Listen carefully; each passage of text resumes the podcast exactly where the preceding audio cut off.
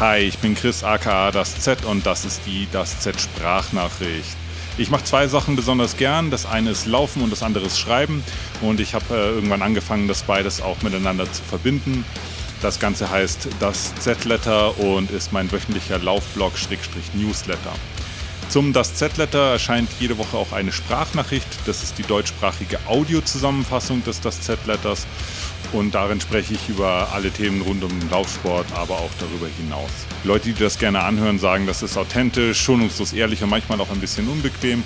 Und vielleicht hebe ich mich damit auch ein bisschen von anderen Laufpodcasts ab, die leider viel zu oft in belangloses Gelaber abdriften. Wenn ihr findet, dass das cool klingt, dann hört euch ein paar Folgen auf Spotify an, klickt auf Abonnieren und folgt mir, vergebt mir ein paar Sterne, wenn ihr da Bock drauf habt.